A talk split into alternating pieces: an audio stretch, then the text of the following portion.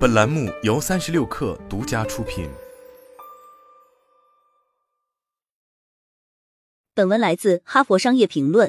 提出请求是一门艺术，那些还没有掌握这门艺术的人，很可能会发现他们的请求遭遇到了我所谓的不算回应的回应，诸如“我会研究一下的”“我试试看”“好主意”“让我们先打住”。通常领导者们会觉得。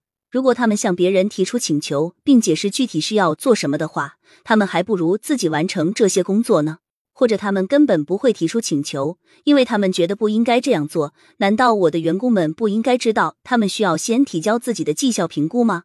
难道他们不应该知道客户必须在开会前二十四小时收到会议议程吗？但他们通常不会这么做，这样任务就会完不成，就会让领导者们感到焦头烂额。清晰明确的请求对每个人都有好处。以下是如何掌握这门被忽视的艺术。根据作家扎尔莫斯兄弟在其优秀的作品《语言与对幸福的追求》一书中提出的观点，我们可以将请求分为四个部分：一、你想要什么？我的一位领导力培训客户是一名投资银行的高管，他希望聘请一名顾问，但却对收到的提案感到非常不满。怎么没有定价结构呢？时间表在哪里？经过深思熟虑。这位高管意识到，他实际上并没有列出每个提案都应该包含的要素。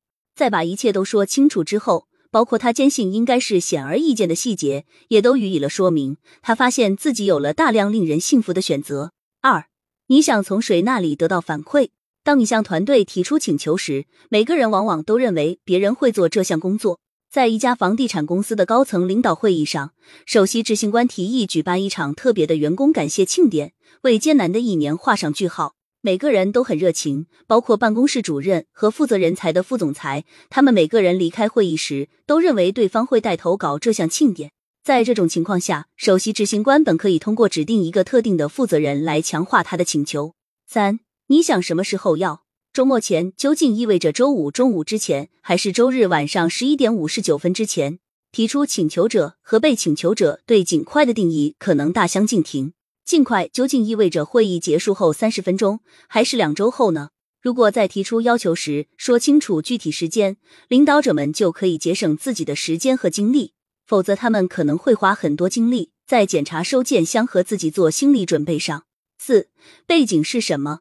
领导者们可以将他们的请求置于具体背景之中，从而提高这些请求被轻松的予以解决的可能性。这样做不会稀释他们的权利。背景信息可以解释为什么某些截止日期很重要，即使他们乍看起来很武断。也许一份报告需要在周三下午五点之前与客户分享，因为首席执行官周四上午要去度假。也许一份议程需要在周日下午六点之前分享。因为首席执行官喜欢在周日晚上和周一早上重新审查他们，以确保他们是完整的。拒绝不算回应的回应，对于措辞恰当的请求，有四种可接受的回应：接受、拒绝、还价以及承诺延迟。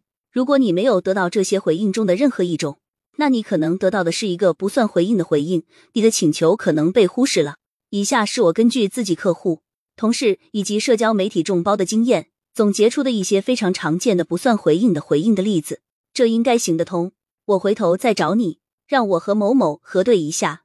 当你收到一个不算回应的回应时，也应该把主动权交还给你自己，让对方知道你什么时候会跟进，以得到他们坚定的回应。例如，太好了，要不要我两天后再跟你联系，看看你把任务分配给了谁？或者说，完美，星期二下午我们来快速检查一下。看看你能不能接受这个提议？你看怎么样？产生结果的请求，即使是最有效的领导者，也意识到有众多事情是他们无法控制的。但我们都有权利控制的一件事，就是我们如何与他人沟通。对我们大多数人来说，明确表达自己的请求，那种能收到真正回应的请求，并不是自然而然的。但随着时间的推移，他们会做到的。请求的艺术是一门值得掌握的艺术。